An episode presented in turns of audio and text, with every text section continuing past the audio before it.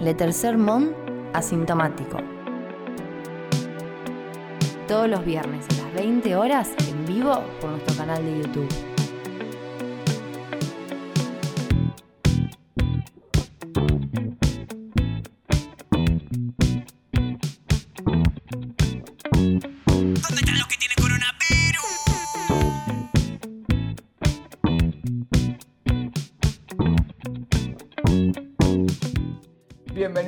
Bienvenidas, bienvenides a Letter Sermón Asintomático, emisión número 9. ¿Cómo, cómo les va? Mi nombre es Manuel Mendizábal, me acompañan Patti Mayoní, Tristán Basile, Santi Abel y Anita Lorenzi. ¿Cómo les va? ¿Cómo están? Muy bien, feliz cumpleaños, Manuel. Hola. gracias. Hola. cumple. ¿Cuántos cumpliste? ¿Se nos Cumplí- trabó Santiago? Santiago, ¿estás ahí? Está, se Ah, robó. está, congela- está congelado en una Sí, lo- posición rara. Feliz Lo que, se dice, lo que se dice un buen comienzo, ¿no? Ordenado, un comienzo ordenado. Sí. Eh, está bueno lo del, lo del pico porque te da esperanza como para decir, bueno, ojalá lo sea. Ojalá este sea el pico. Sí. Después hay países que están en pico permanente, tipo Brasil. Que Claro, nunca un- deja de subir. Un altiplano. Es más que, más que un pico. Eh, más que altiplano del Himalaya, de la- las cumbres del Himalaya. Sí, sí, sí. Em, bueno, va a estar eh, Nicolás Trivi con nosotros eh, haciendo. No me río de. Trivi, me río de Santiago. Hay que reconocerle que se congela en buenas posiciones. ¿eh? muy buena posición. Ahí estás. Hola. Hola, pero fue los triste. peores cuatro minutos de mi vida. No pasa nada. Esto es Estaba ahí como- Dije, estoy muy relajado, me, me- voy a hacer algo mal. Y por suerte no hice nada mal yo, fue internet que se cagó solita. Ya bien, contanos cómo fueron esos minutos fuera del aire. ¿Qué Eh? ¿Qué viste? tristes, ¿Te tristes. sentiste una persona normal? ¿Te sentiste un oyente? Me No, pero si no veía nada, me sentía solo, solo, solo, triste, abandonado. Queremos saludar a la gente que está en el chat, en el chat eh, de YouTube, desde donde nos están mirando. eh, mucha, mucha participación cada vez más. Gente que no se conoce entre sí, algunos sí, otros no. Gente que eh, chongueará por internet, por el chat de YouTube, se pondrá así como. Esperemos que no, porque sería una violación de la cuaren, pero podrían tirarse una ondita y después ver qué pasa. Sí. Tenemos una participación especial hoy, además de, de Trivi, que bueno, que todavía no está, que es el flequillo de Manuel, que bueno, le damos la bienvenida a este programa. ¡Cumbio! Va a formar parte del show del Tercer Mon. No, Por ahí también se, independice- se termina independizando como el chat y hay un cuadradito solo del flequillo. Yo hoy fui Bueno. a la peluquería. Ay, yo también. Ah, con protocolo. Fui a la peluquería con protocolo.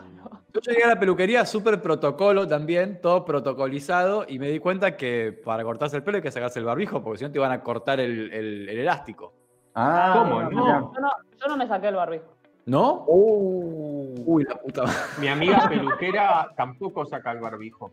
Pero el, el de- No, no. el del cortado, no el del corta, no el, del, el que corta. No el cortante.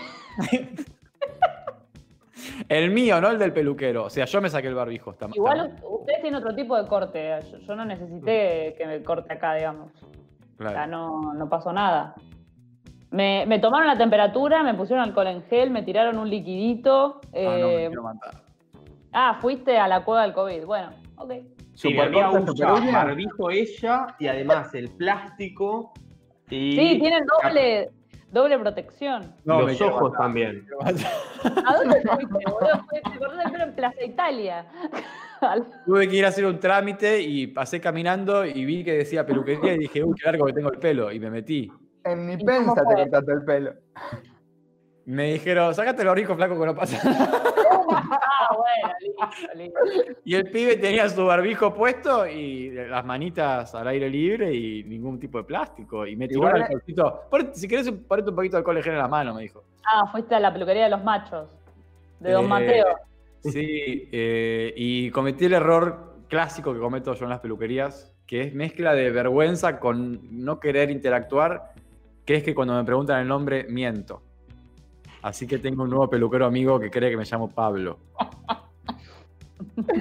Ah, pero te hiciste amigo, pegaste onda. Me pidió el teléfono, todo. sí. Está mal eso, está muy mal. Es porque- un montón que te pida el teléfono. Eh, Me parece que está buscando clientes desesperadamente porque está arruinado. Eh, Claro. Está bien. Así que Y soy su nuevo aparte- O cliente sea, te Pablo. pegué el teléfono y te agendó como Pablo. Y sí, y ahora tengo que, tengo que jugar al Pablo todas las veces que vaya a hacer peluquería como un boludo. Es lo que pasa cuando decís que te llamas Pablo. Y va a pasar que va a ir alguien conocido a cortarse y te van a decir Tristán.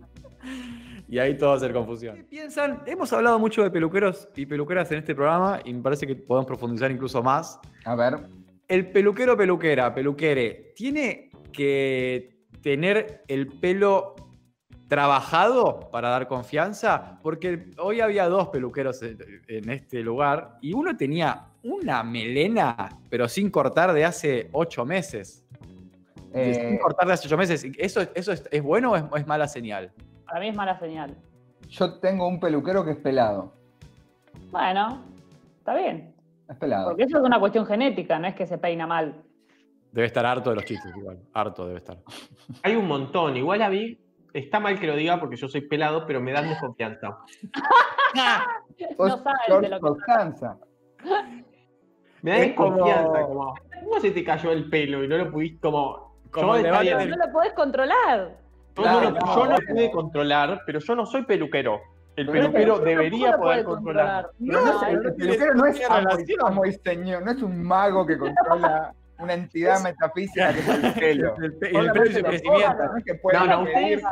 No, no, no. Ustedes no tienen experiencia en la calvicie. El mundo de los calvos tiene eh, mitos. Por ejemplo, que te podés tomar una pastilla cada no sé cuántos tiem- días y te amasijás y te pones un Y la crema de del repente te Conicet. crece.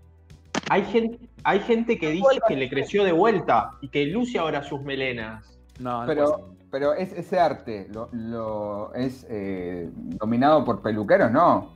No, Por- pero los por peluqueros que no que eligen Investigadores del CONICET. gente turbia. Pero me parece que los peluqueros que eligen quedarse pelados de alguna forma y no someterse a ningún, met- a ningún tratamiento me dan desconfianza. Desprecian el pelo, desprecian el pelo como una cosa importante. Es una reversión del debate eh, eh, típico de Twitter de si los ginecólogos pueden ser varones, porque no conocen. Entonces, si los peluqueros que no tienen pelo pueden ser peluqueros, porque no conocen lo que es la importancia del pelo y cómo se siente tener pelo. No sé. si No, lo igual ponele, yo iba a un una buen pe- yo- paralelismo. yo iba a un peluquero que era pelado, fui un par de veces Sí. nada más, en La Plata, eh, y me, me- me dijo que él tenía mucho rulo cuando era joven y tenía el pelo larguísimo y lleno de rulos, y de hecho me mostró fotos y era pelado como una rodilla, o sea, ni siquiera el Ah. pelito que tenés vos, era pelado, pelado. Y bueno, fue un proceso, o sea, él empezó siendo peluquero con pelo y, y- y ahora no lo tiene. Qué traumático. Claro, no es que Igual la- va a cambiar de profesión porque se quedó Claro, pelado. porque se quedó pelado. Es Siempre- un poco raro. El que, el, que, el que es pelado, no es el caso de Santiago, eh, y, y- y eso está, está bueno, porque es medio ridículo. Pero eh, para mí, los que saben que se van a quedar pelados tienen el pelo largo de jóvenes. ¿No les parece?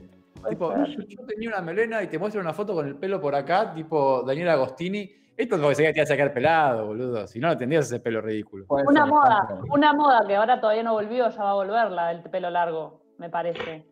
Lo Yo que pasa co- con las mujeres peluqueras es que siempre tienen un pelazo y es también un poco raro, ¿viste? Como, bueno, tu pelo es genial y te sentís un poco intimidada, digamos, porque vos estás yendo con, con el pelo mal, si no, no vas a la peluquería, ¿o Sí. no? Sí, Nunca llegas yo- con el pelo no, genial. Y Miro la mis peluquera fotos. te fotos. recibe y es como Susana Jiménez, ¿viste? Es como, bueno, va a cagar. Nunca supe aprovechar bien el momento que tuve pelo. Como que siempre lo tenía mal. ¿Por Ah. qué? Como muy largo o no lo, nunca lo había podido controlar hasta que se fue. Debe ser como esos padres que no controlan a sus hijos adolescentes y los terminan perdiendo para siempre. Pasemos que de Pasemos de Hablemos de Naya Natalia. sí, Tenemos hubo un- una, un estreno muy importante en la República Argentina eh, que tiene que ver con algo que yo no vi y no sé muy bien qué es, que se llama Naya Natalia. Aparte, fue ayer, ¿eh? Estamos como ahí, No, ahí, no, ahí, ahí. Al día, Al día, al día. El Naya hashtag. Natalia es un documental de, de Natalia Oreiro. Un poco la vida de Natalia Oreiro y sobre todo, eh, que por ahí la vida de Natalia Oreiro medio ni, es el éxito de Natalia Oreiro en Rusia. O sea, es una gira de ella. ¿La quieren a Natalia Oreiro? Eh, sí. Sí, No sé sí, por qué, obvio. Pero la, yo sí. la quiero mucho, la quiero mucho. ¿Mucho? Sí, la quiero mucho, sobre todo porque la quiero individualmente, pero además como parte de un vínculo que tiene con el señor Omar Moyo. Entonces, eh, Eso, es- eso está, vigente, quiero ¿no? mucho también. Sí, sí, Sí, sí. sí, sí, por supuesto. Una gran pareja. Gran pareja, de las mejores parejas, de esas que parecen que van a durar poco, como que parece que es un amor de verano, pero que eh, sigue vigente. Le pusieron Sí. Merlín al hijo, eso es, eso es un papelón como pareja. Marlene Atahualpa, sí, sí, la verdad que No, el nombre eh, raro, muy raro. Ellos son raros. Sí, son y raros. si Ella no es saben, demasiado simpática. Como que irradia simpatía, pero de una manera que es como, no te puede caer mal. O sea, es muy raro que te caiga es mal. muy Natalia Oreiro. auténtica, es muy auténtica, Sí, eso sí, es lo sí, que sí. tiene. ¿Vieron que. Natalia Oreiro tiene la fobia de los sonidos? Que hay sonidos eh, totalmente normales como el que produce alguien al comer un chicle o un silbidito o una gotera que la enloquecen completamente. Tipo, no, te eso no en la película, sí que debe ser mentira. Pero yo lo leí en Infobae. ¿Cómo es la película? La Hacemos película es la idea de, de un extranjero que, que triunfa en, un país gigante y absolutamente diferente al- de su país de origen, de, de ese estilo. Hace un recorrido por dos, me parece que son dos giras que hace, hace por Rusia. Y lo que me parece que lo bueno del documental es que te das cuenta tu relación con Natalia Oreiro. Yo no sabía que la quería. Pero cuando lo vas viendo, Tal cual. te das cuenta de lo que te pasa, es decir, esa canción que canta es fea, es como un encanto, porque no canta bien, las canciones no están buenas, pero te gustan, te llegan al corazón, te producen algo y las conoces todas.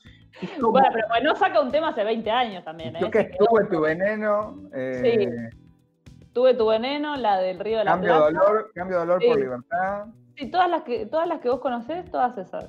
No, y lo loco también, y que, y que está bueno el documental en ese sentido, es que te muestra cómo eh, Natalia Oreiro, a partir de la, de la novela Muñeca Brava, generó una empatía y un, o sea, hace mucho tiempo, una empatía y, y- y un club de fans a lo largo y a lo ancho de toda Rusia, que también logró una conexión cultural muy cercana, con, sobre todo con las rusas, y el documental explora por qué las rusas se sienten identificadas con ella o qué les pasó, o sea, por qué, eh, por qué les, les gustó tanto Muñeca Brava y por qué les gusta tanto ella. Y ella es como, como artista también es como muy cercana. Y eso es, es como muy latinoamericano y, y me parece que les voló un poquito la cabeza. Claro. O sea, la van a ver y le dan regalos y ella le saca fotos, como muy un vínculo muy cercano. Sí, No la habla- parece de diva, parece más de, de un político que, se, que quiere parecerse, pero ella le sale muy natural, como que está, les habla, les da un beso, cuando si alguien se agacha o algo, digo, no, pero no, se lo dice bien y como para que lo dejen de hacer, como no, no te agaches por mí porque esa no es la que va, se la levanta, le da un abrazo y también a mí me hizo pensar lo loco que es vivir acá, ser conocida ella, pero después va allá y también otra cosa, es otra- años Como los Ramones.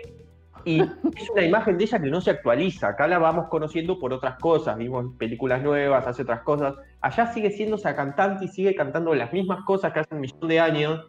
Y la Vale. gente sigue sabiendo estas canciones en otro idioma. Hay gente que aprende español por Natalia Oreiro. Es como Sí, el tal documental de- del chabón que, se- que triunfó en Sudáfrica, un cantante, y que en Estados Unidos, Sugarman, ¿no lo vieron? era- sí, era un desconocido. desconocido y que de pronto un disco, con un disco la pegó y, una- y le- lo invitaron a Sudáfrica y fue impresionante. Es un Che, peliculón, y, además. y extrañamente, Natalia Oreiro no es ni la, ni la primera ni, ni será la última argentina súper famosa en Rusia, ¿no? Porque estaba la madre de Diego Torres, ¿cómo se llama? Lolita, Torres. que era mega famosa en Rusia. Creo que los Casi Ángeles son mega famosos en Rusia. En, En Rusia les Israel pasa son algo. famosos los Ah, en Israel, Israel. Casi Ángeles. Sí, Yo estaba pensando en el mismo fenómeno. Patricia Sosa, ¿puede ser en Rusia? puede ser.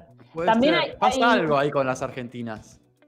Sí, sí, hay algo de mm, también que es interesante poner, hay videos, o sea, primero el documental está bien hecho, no tiene demasiados recursos, o sea, en términos de, de guion, como que es medio, te muestra un poco eso y no, no, no explora mucho más, por él, no cuenta cosas ocultas de Natalia Oreiro, ella no abre demasiado su vida privada, como que te, está ahí, digamos, esta es su historia y, a- y- y fue a Rusia, o sea, y fue varias veces a Rusia y es muy exitosa, pero lo, hay dos cosas que me llamaron mucho la atención. Primero, que no es que va a Rusia y va a Moscú, sino que hace tours por el interior ruso, o sea, como que llega a. Siberia, a un montón de lugares muy bizarros para, nada, para que vaya un artista así, y eso Claro. genera también como nada, una cercanía muy importante. Y después hay cosas bizarras como que cuando ella hizo la película de Gilda, como que exportó Gilda a Rusia. Entonces las Claro. rusas conocen las canciones de Gilda, bailan Gilda, todo por Natalia Oreiro.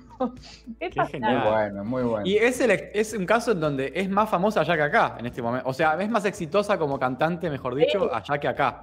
Sin duda. Acá es- la conocemos por un montón de cosas, pero si te haces un recital en el Luna Park para cantar Tuve tu veneno, le tirás un piedrazo. Sí, sí, tal cual. Y, y algo que, que dijo Trivi en el chat, que claramente se merecía tener la canción del Mundial del Rusia 2018 y por alguna votación extraña no ganó y terminó ganando una canción La pedorrísima. FIFA, la mafia de la FIFA. Malísima, malísimo. Se merecía la canción del Mundial de Rusia 2018. Eh, Entonces en Netflix, Naya, Natalia, con la participación es- estelar de nuestra querida Natalia Oreiro, vamos directamente a COVID y confusión, que es eh, nuestra sección de actualidad, de la, de la actualidad que, que- que- que tanto nos, nos compromete, ¿no? Así La es. puta en- ma- en- Ay, ¿Qué, Santi? ¿Cuántas cosas pasaron esta semana? ¿Estás bien, Santiago? Ahora podés decirlo sin insultar. Pensó que se iba de vuelta. No, no, no. Pero es como que la pandemia en general hace que sea todo como muy monótono, que no pase nada. Y esta semana pasaron muchas cosas. Muchas cosas, sí, sí. Entre ellas, Explosiones. eh, Viviana Canosa eh, se tomó un- una botella, aparte, una botella de gaseosa con la etiqueta arrancada. Medio, ¿vieron vieron que cuando está medio vieja queda como uno- con unos pliegues? Muy, muy border, border. Medio que se la tiraron así, o que le sirvieron una birra sin envase. Bueno, se tomó. eh, Atención, está En Santiago vivo, en vivo. tomando. ¿Eso es dióxido de cloro, Santi? ¿El Bueno, dios de tenemos- la bandina? Perdón. Eh, no sé, ahora vamos a ver, me parece. Pero la verdad que no, creo que no, es un desinfectante. Creo que no. peor. Enigmáticas declaraciones de Viviana Canosa después de tomar dióxido de cloro. Viviana Canosa que decidió eh, dar un giro a su carrera y transformarse en una suerte de Bolsonaro periodística extrañísima que al mismo tiempo Bolso periodismo. Sí, que, que bebotea con los entrevistados. Es todo confusísimo lo que hace, no se entiende a dónde va, pero. Muy pero bueno. bien en esta categoría de COVID y confusión. Y también entraría muy bien, hoy justo no toca, pero en la sección, el, el forro, nadando en la mierda, el forro de la semana. Sí. Sí. Esta categoría exhaustiva que hemos Me creado. parece que, que- que- que encaja perfectamente, ¿no? Es Sí. porra cínica, mala, mala mina. Mala es mala mina, mala mina, Mala, mina. mala. Horas después de haber tomado en vivo un sorbo de un químico desaconsejado, perdón, por la ANMAT, la conductora de Nada Personal por el Canal 9 hizo una enigmática publicación en Twitter eh, que dice lo siguiente. Uso barbijo, tapabocas, sería más o menos lo mismo, eh, pero eso no calla mis ideas, decisiones y creencias.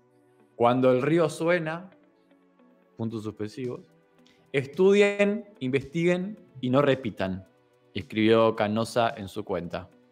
Cuando el río suena, ¿cómo sería esto? Que es una...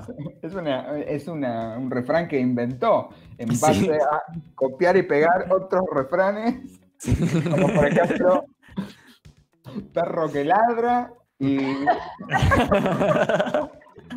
Que río, que, mirando. río que suena, claro. ya, ya sonó mucho río bajo el puente.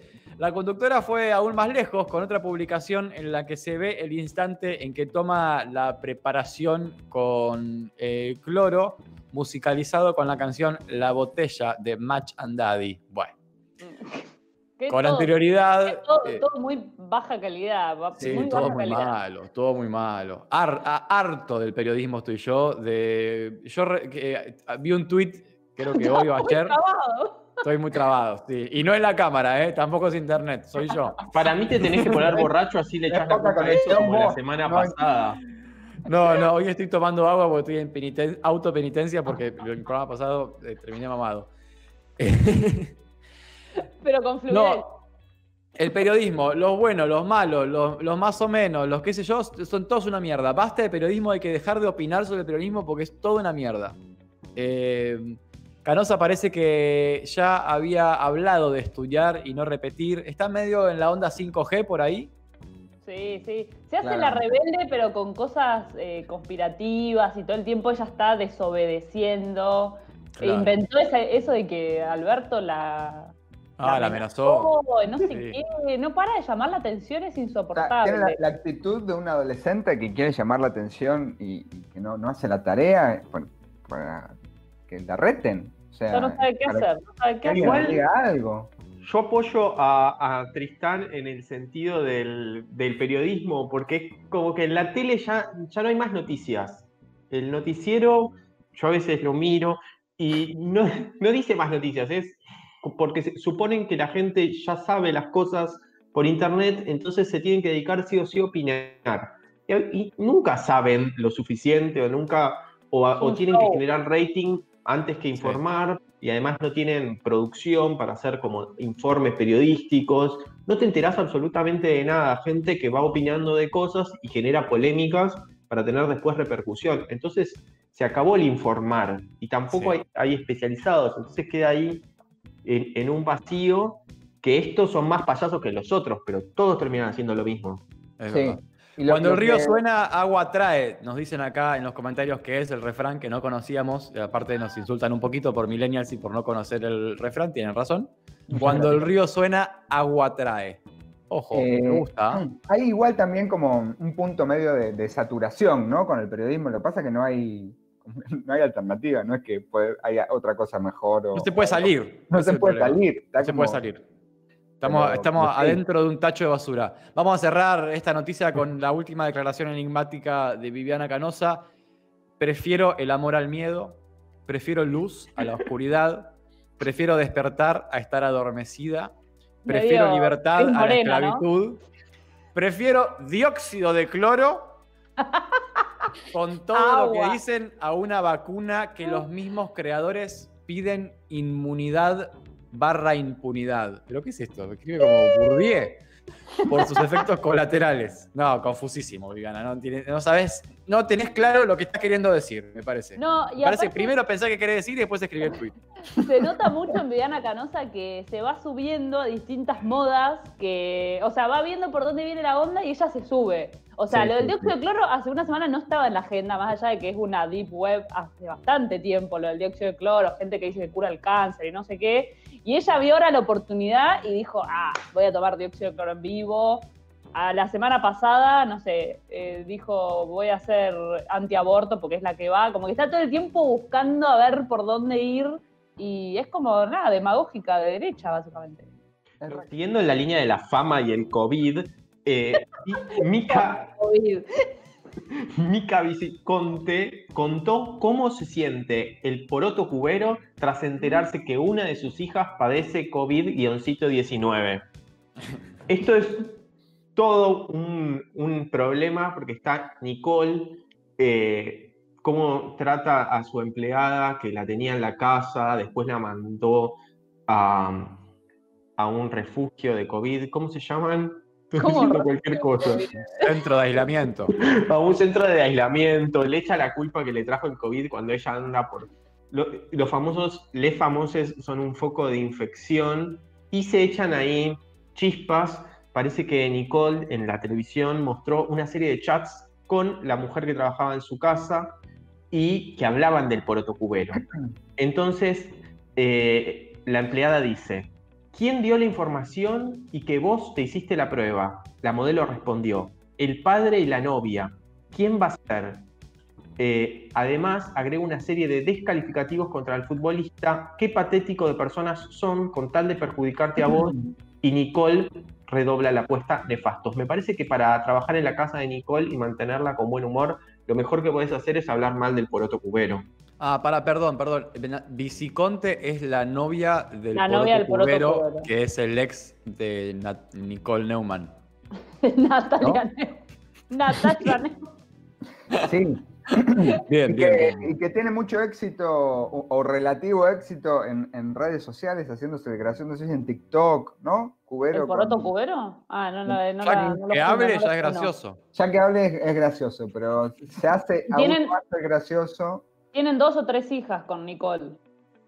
Que ya hubo varios escándalos de, de la cuarentena, de las hijas y no sé qué.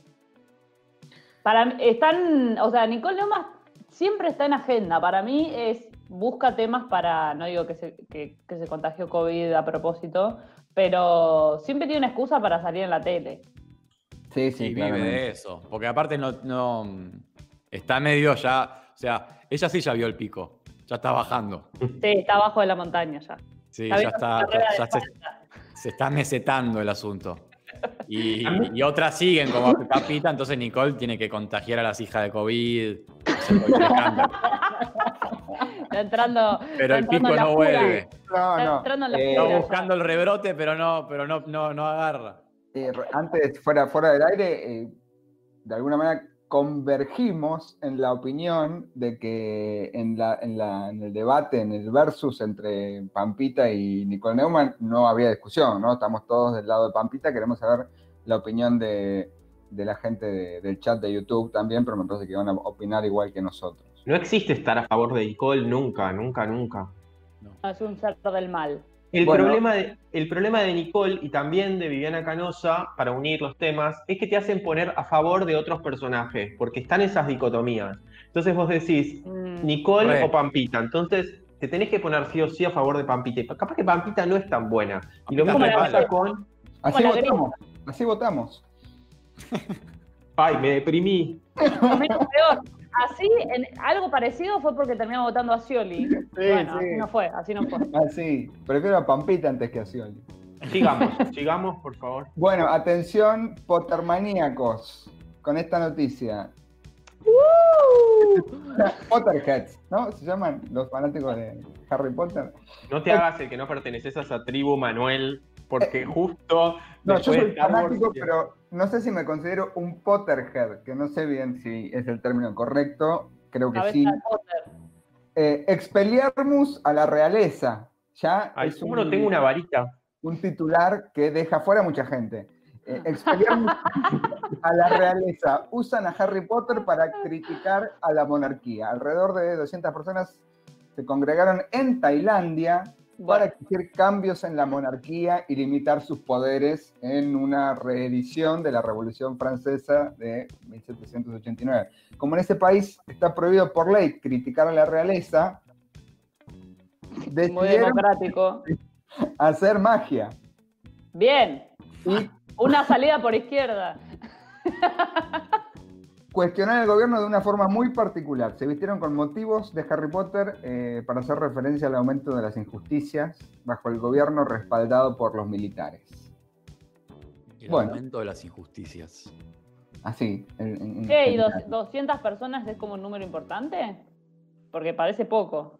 Parece poco, sí, sí. Más para Tailandia, que debe tener 7 mil millones de habitantes. Pero si está prohibido es un montón, hay que arriesgar un montón. Eso es cierto, eso es cierto. Sí, bueno, sí, hay, que, hay que eh, ver. Esta, esta ley lo que prohíbe es criticar a, la monarquía y castiga a quien lo haga con 15 años de prisión. Eh, Eh, lo que hace que el escrutinio de forma abierta de la realeza sea prácticamente imposible. Bueno, ¿Cómo ante sería esto- el escrutinio de forma abierta de la realeza? Esto está traducido medio raro, ¿no? Sí, Estamos sí. con el aumento de las injusticias y. La noticia fue escrita por un algoritmo, me parece. Sí. eh, la BBC Mundo. Eh, Ah. Ante esto, el movimiento juvenil tailandés, el, el movimiento juvenil Thai, se volvió cada vez más audaz al atacar a la élite poderosa. Me encanta cómo está traducido. En esta particular manifestación, ocurrió el pasado 3 de agosto, los organizadores decidieron usar el mundo creado J.K. Rowling para comprar, comparar a la monarquía con Lord Voldemort. Me parece muy bien. Está Nos bien. falta, a, a los argentinos nos falta mucho disfrazarnos para las marchas y para los recitales. Es mucho de mucho Greenpeace eso, ¿no? Mucho ONG. O el MAS se disfraza mucho también. Ah, tenés El razón. MAS, cuando hay marcha, mucha perfo. Mucho de Wall. Yo no sé si, si incentivar No, esa hay- cosa. Ha habido muchos, ¿eh? depende, depende del año. Depende Porque del es verdad, es año a año, hacen, hacen toda una puesta en escena artística, con, incluso con canciones adaptadas a las canciones de esas obras. Yo me acuerdo de una canción con The Wall que era Sí, sí, contra el sí, gobierno. Siempre Bueno. contra el gobierno, no importa el gobierno. Sí, sí, sí. No sé, no Eh, sé. Es como, siento que es como ir a la cancha con, con los colores de tu equipo pintados en, la, en, el, en el cachetito. Ah, es raro, como- pero bueno, cada, cada, cada sociedad tiene sus repertorios de protesta. Ah, igual los fanáticos de Harry Potter se disfrazan. Pasa que son como un nicho, un, un Sí, club sí. cer- medio cerrado de fanáticos fanáticos. O sea, Sí. no solo se disfrazan, sino que también juegan Quidditch. O sea, Claro, están agarran en mundo. se van a los bosques de Palermo y, y juegan a un juego que es con escobas voladoras que lamento decirlo, Sí. pero no existen. Que eso debe ser tan triste, jugar al, al Quidditch debe ser tan triste porque a cada momento te estás dando cuenta que las escobas no vuelan y que no estás jugando al, al Quidditch, porque no se puede, porque no hay magia en este mundo, solamente en los libros de Harry Potter. Es como que cada momento te recuerda que no, que no, que no, que no. Debe ser malísimo que las, las pelotas no vuelan, no tienen alas. No sé, porque hay muchas actividades que tienen que ver con traspasar el umbral de vergüenza. Y los traspasás y te sentís como muy superade, pero ¿valió la pena? ¿Valió la pena? Has perdido la dignidad. No sé. Para reflexionar, con esta reflexión, Sí. Cerramos este, este segmento de COVID y confusión y pasamos al próximo segmento que tiene un invitado muy especial. que es nada más y nada menos que el señor eh, Nicolás Trivi, a quien invitamos a que se sume a esta conversación, a este hola. programa. Ah, pero lo bien que está funcionando esto. Nada, qué ¿eh? coordinación. ¿Cómo estás, Trivi? Bien, todo en orden. Ah, pero lo bien que estás de micrófono, Trivi. Se te ¿Viste? escucha bárbaro. Has Ah. mejorado. ¿Qué pasó ahí? Un Se ve, se ve ahí un. Hardware exclusivo. Qué, can- qué envidia, qué canchero, qué envidia. Eh, contanos qué tenés puesto, Trivi. Tengo una figurita difícil, camiseta del Club Casino de Villa de Merlo, San Luis. Eh, La mejor provincia del país últimamente lo demuestra cada día. Club Social y Deportivo Casino. Sí, Qué bárbaro. y una ruleta en el escudo. Es espectacular. Representativo. Espectacular. Es el, el club de los trabajadores del casino que se arma en Merlo eh, en los años 60. El casino Flamingo que tenía, o hay toda una leyenda de que estaba metido Frank Sinatra ahí, lo cual era mentira, pero bueno, sirvió para, bueno, cimentar de mitología un lugar. Me. Eh, y lo traje porque eh, estando en Merlo, bueno, ustedes saben, yo he trabajado ahí un tiempo, fue que se me ocurrió, me metí a pensar con un poco más de, de profundidad le- el tema del que vamos a hablar hoy. ¿De qué vamos a hablar?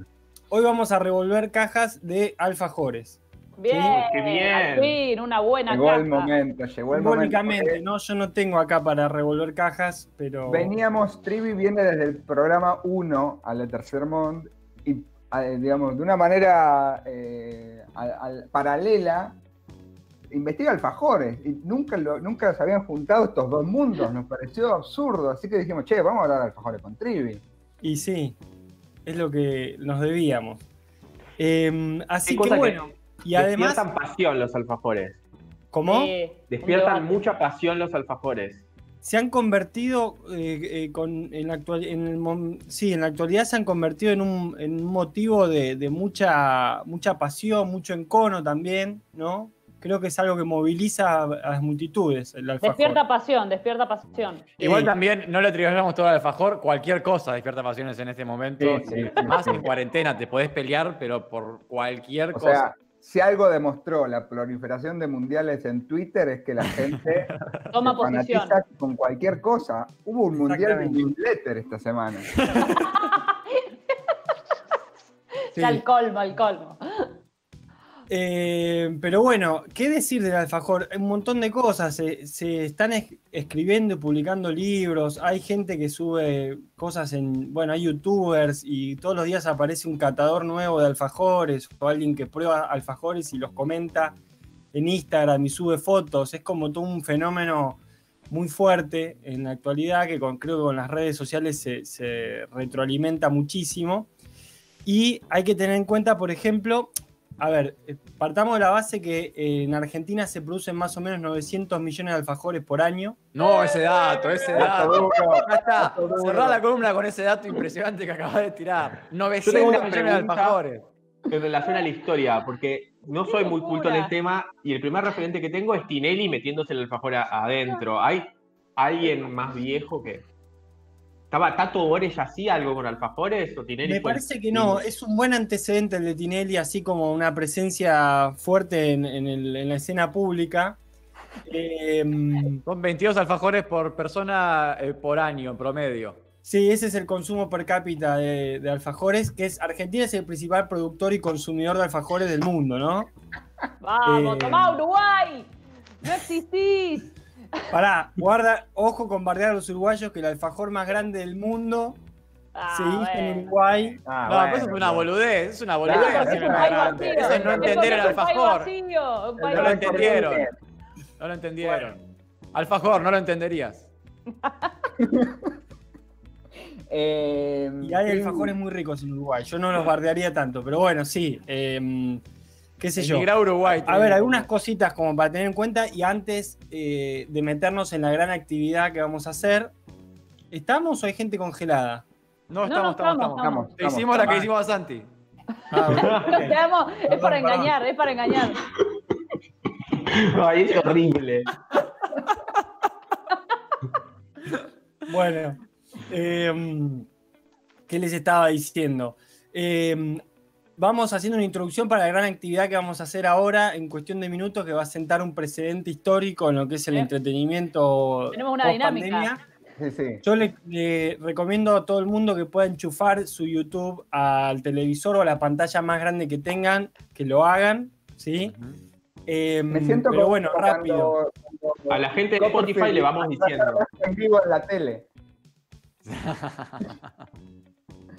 Se corta todo. La gente de Spotify se va a querer matar, pero bueno, no importa. Nosotros Pero te lo vamos escuchamos a bien, ir- Trivi. lo Vos, vamos vos a ir metele. comentando- Lo vamos a ir comentando también para que la gente no se pierda. Bueno, Trivi, cuando vos digas, eh, mostramos. Sí, no, a ver, algunas cositas. Eh, del alfajor, obviamente, bueno, tiene un origen árabe, toda esa historia que ya conocemos. eh, es un producto No de la nada época por- colonial. No es nada por sentado, Trevi.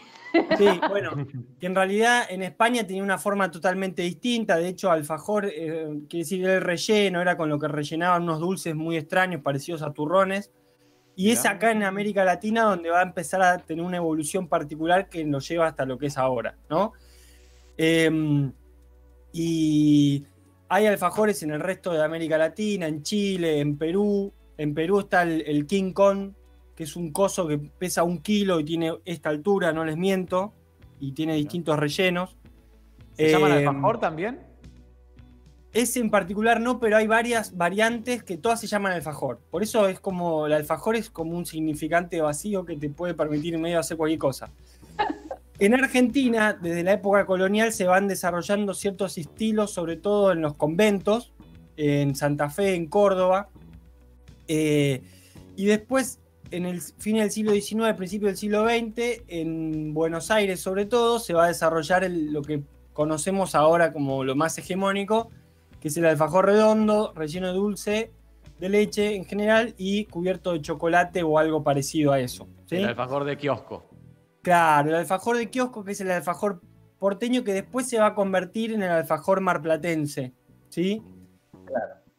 Lo interesante para mí es que lo que convierte a ese alfajor en el alfajor hegemónico es la cuestión turística.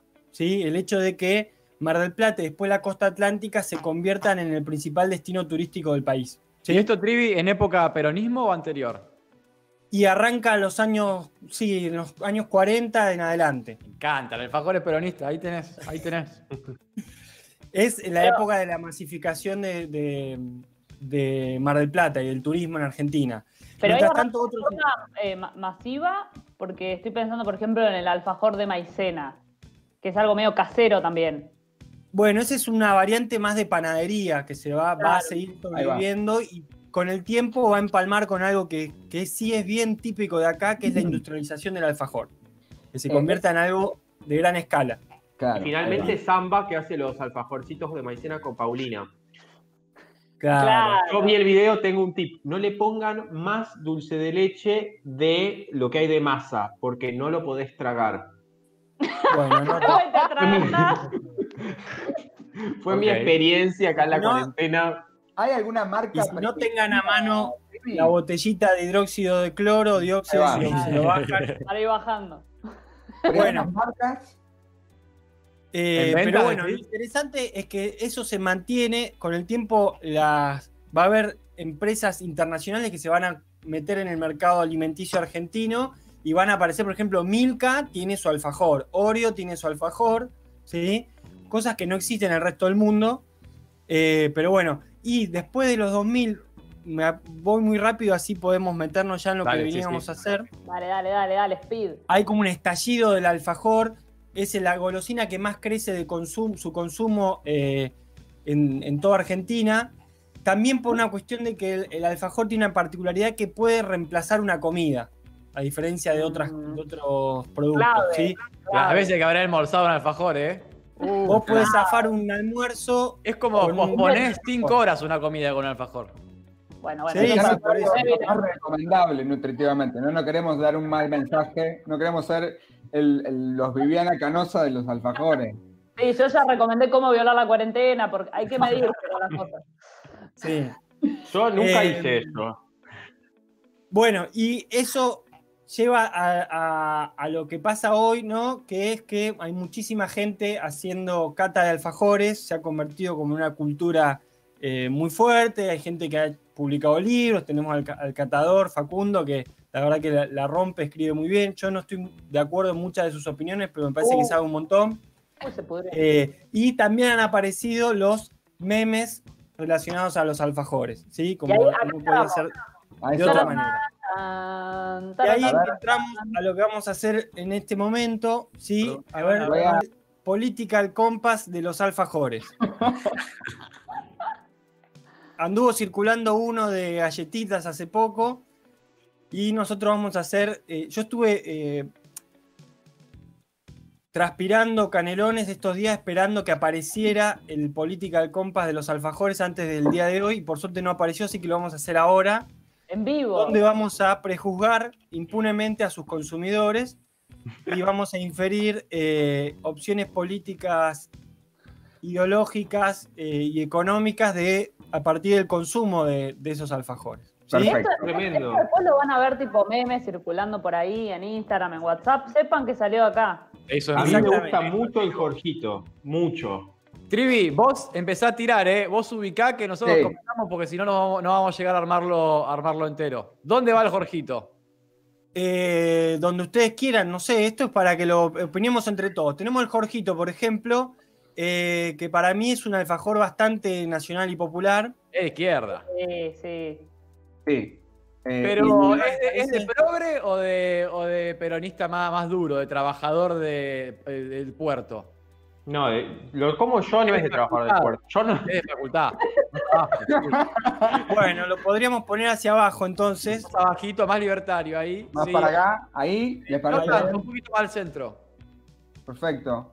Bien. Después, eh, por ejemplo, tenemos el chocoarroz. ¿Dónde lo pondríamos el chocoarroz?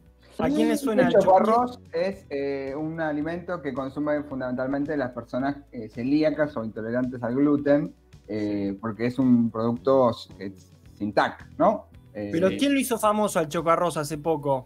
Lo hizo famoso Miriam Bregman, que la verdad que me defraudó eh, completamente cuando el- un catador de alfajores empezó a preguntar a los principales candidatos en las elecciones Sí. del año pasado y ella eligió el, el chocoarroz de Pero Bauquita. también, pero Bueno, también quizás fue- es celíaca. No, no es celíaca. pero ¿Qué ¿se más? acuerdan de Duhovne que había saltado la Ah, fila? tenés razón. Es verdad. Se choreaba guita para O sea se que- hacía pagar el chocoarroz. Acá. No, para mí no es ni de izquierda ni de derecha, simplemente es el extremo libertario, porque tanto Duhovne como Miriam Breckman, como las personas celíacas, porque tienen que repensar algunas cosas, están, o sea, indistintamente, no, no, digo, no es que tienen que repensar, sino que se enojan con algunas cosas y con razón, terminan en un lugar más cuestionador y libertario sobre la autoridad y cómo funcionan las cuestiones alimenticias, pero sean de derecha o de izquierda, ahí está muy bien ubicado. Bueno, Eh, ¿Con qué Porque además, el- porque además el chocoarroz, perdón que vuelva un, un toque sobre el tema del- del- de, de este alfajor. Hay otros alfajores con otro tipo de harinas que pueden no tener gluten y son mucho mejores alfajores. El chocoarroz Sí, es la claramente, claramente. de, de una idea de medio de lo diet, medio chota. Para mí no es un buen alfajor. Medio Sí. aire. No me, no me desagrada como producto, me parece un insulto como alfajor. Sí, no se debería llamar alfajor. Es como arroz inflado y con poco dulce de leche. Todo bien. Chocoarroz no, no dice alfajor, así que por ahí le estamos diciendo nosotros algo que él no es. Capaz que, Que lo borren, sáquenlo. no, no, pobre. Déjenlo. Déjalo, pobrecito. ¿Con qué seguimos, Trivi? Eh, no sé, por ejemplo, Agarra el tenemos fulbito, agarra el fulbito.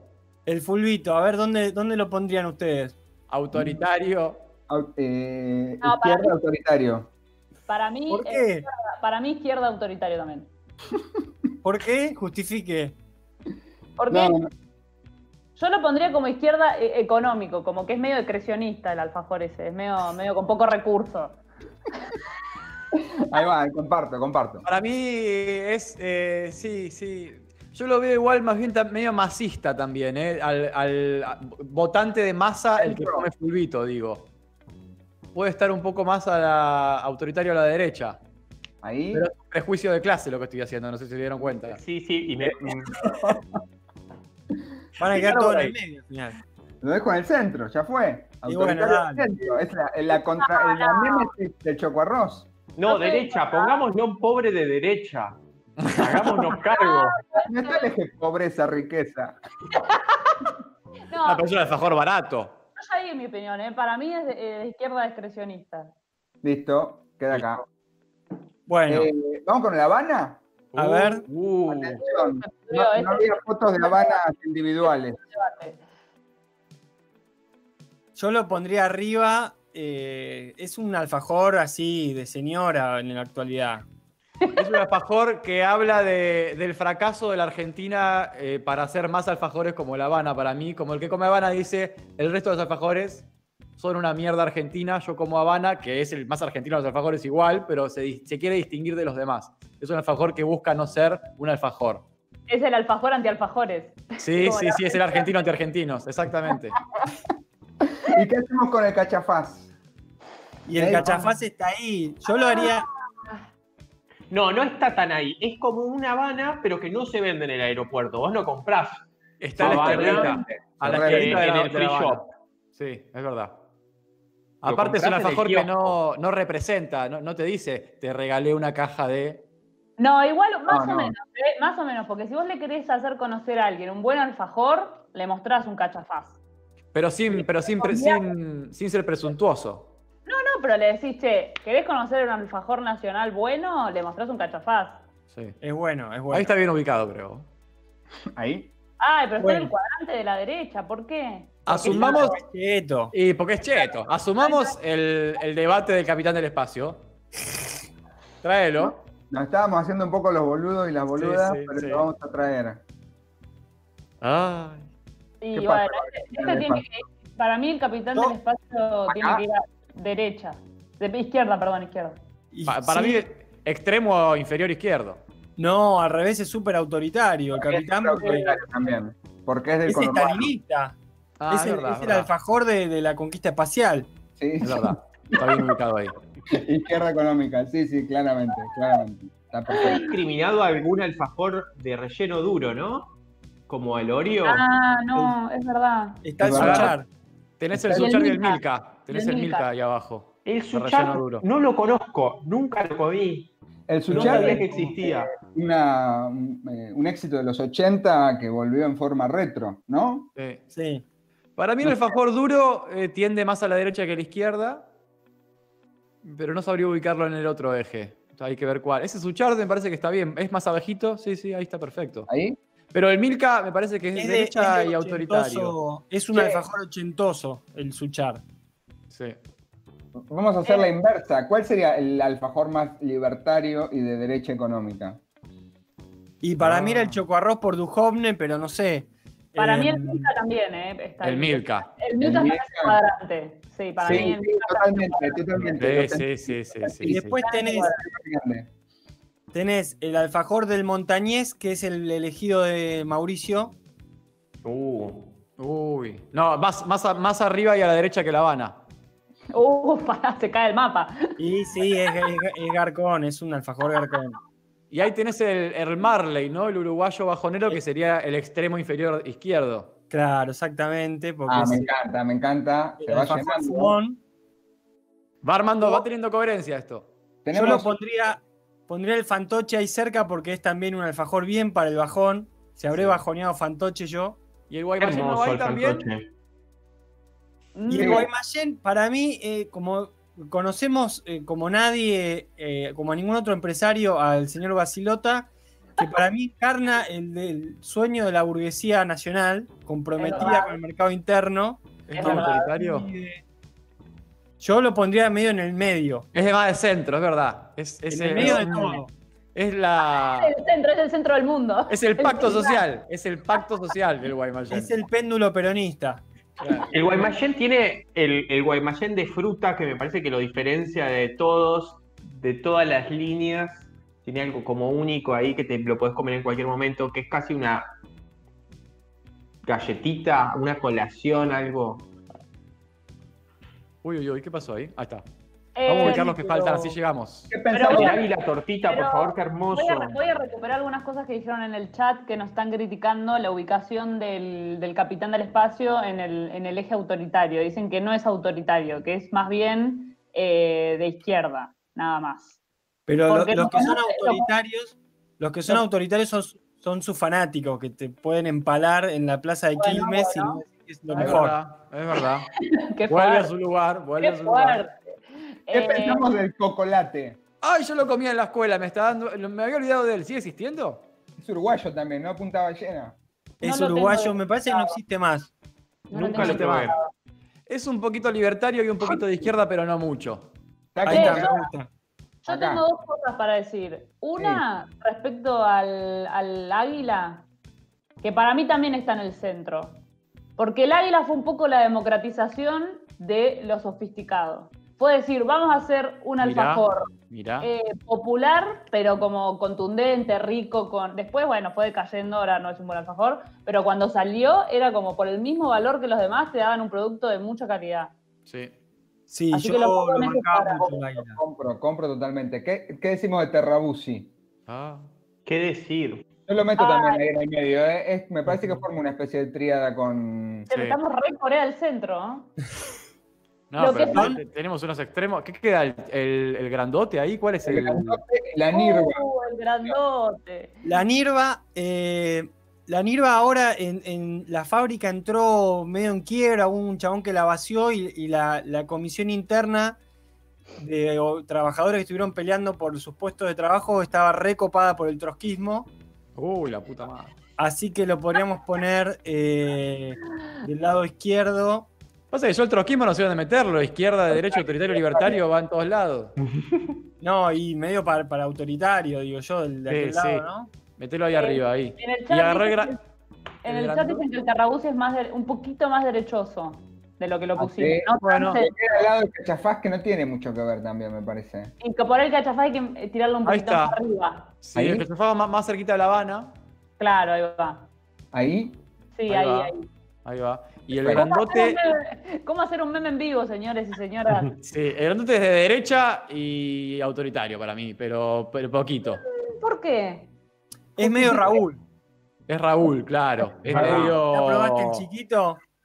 claro. ¿Qué es qué haría, es la propaganda? haría esto. Claro, ahí está. Sí. Ese es el alfajor de estás eh, ido sí y te pasan la propaganda de grandote. Che, Eh, así quedó. la, izquierda, el cuadrante izquierda autoritaria quedó tristísimo. Bueno, tiene el capitán del espacio, pero con bulbito y una El capitán del espacio es muy bueno. Sí, sí, pero está solo. Y algo que, encanta cómo quedó esto. algo que falta es el, el Bauquita. Es verdad, falta mucho. Falta el toffee triple, me gusta mucho a mí. Y imposible poner todos. Claramente. Coffee es muy bueno. Muy el bueno el cocolate coffee. del ojo no tiene representación. ¿De dónde salió eso? ¿Cuál? El cocolate ese. Coco- El chocolate lo agregó el diseñador a último Yo lo, momento. lo- lo comía en la escuela, me, me encanta que esté. Che, captura, cerremos y brindemos, ¿o no? Sí, Es eh, tardísimo. vamos de esta pantalla compartida. qué, qué difícil. Qué ¿eh? bárbaro, ¿eh? Qué Qué bárbaro. bárbaro, qué bárbaro. Yo creo que hem- hemos, Aplauso. Hemos hecho algo de vanguardia. Ahora No lo quiero, olvido. lo quiero hacer con todo. Con los años se va a estudiar este, este video. Con tipos de fideo, lo quiero hacer con todo, con todo. La próxima la hacemos con, con vinos. Bueno. Por la gente que escuchó esto por Spotify y no entendió una mierda lo que acaba de pasar. Seguramente ya sacó antes de llegar a este brindis porque fue totalmente absurdo lo que acaban de escuchar. Pedimos disculpas. Yo quiero brindar por Harry Potter, Bueno. porque, solo porque me gusta. Yo creo, quiero brindar por Uruguay, que nos trajo a Natalia Oreiro, a los alfajores Marley y a um, el rey de YouTube, Tiranos Templad. Gracias, Uruguay, por todo lo que nos das. qué bien. Eh, Trivi, yo, Mati, ah, Trivi, Trivi, dale, Trivi. Yo quiero brindar por la caída de la monarquía de Tailandia y por Natalia Oreiro. Ah, ah, doble, bueno. Bueno, yo hay que brindar por la Talla Oreiro entonces. Y también por los alfajores, porque la verdad que son, Sí, algo muy bueno. son algo muy bueno que tenemos como nación y hay que, hay que valorarlo bueno, hay que valorarlo bueno. alfajores y es eh, meme de amargo y retruco eh, y bandera con el rifle. Eh, alfajores. Che, eh, muchas gracias a la gente que estuvo del otro lado, en el chat de YouTube, en las redes sociales, que de paso las decimos, estamos en Twitter, estamos en Facebook, estamos en Instagram y también estamos en Spotify. Pueden volver a escuchar este programa cuando quieran acá en YouTube eh, y si no en vivo otra vez los viernes a las 20, como todos los viernes. El próximo viernes es el programa número 10. Atención Hay- con Hay eso. sorpresa, hay Hay algunas sorpresas, así que no se lo pierdan y nada más. Nos vemos la próxima. Chao. Chau, chau.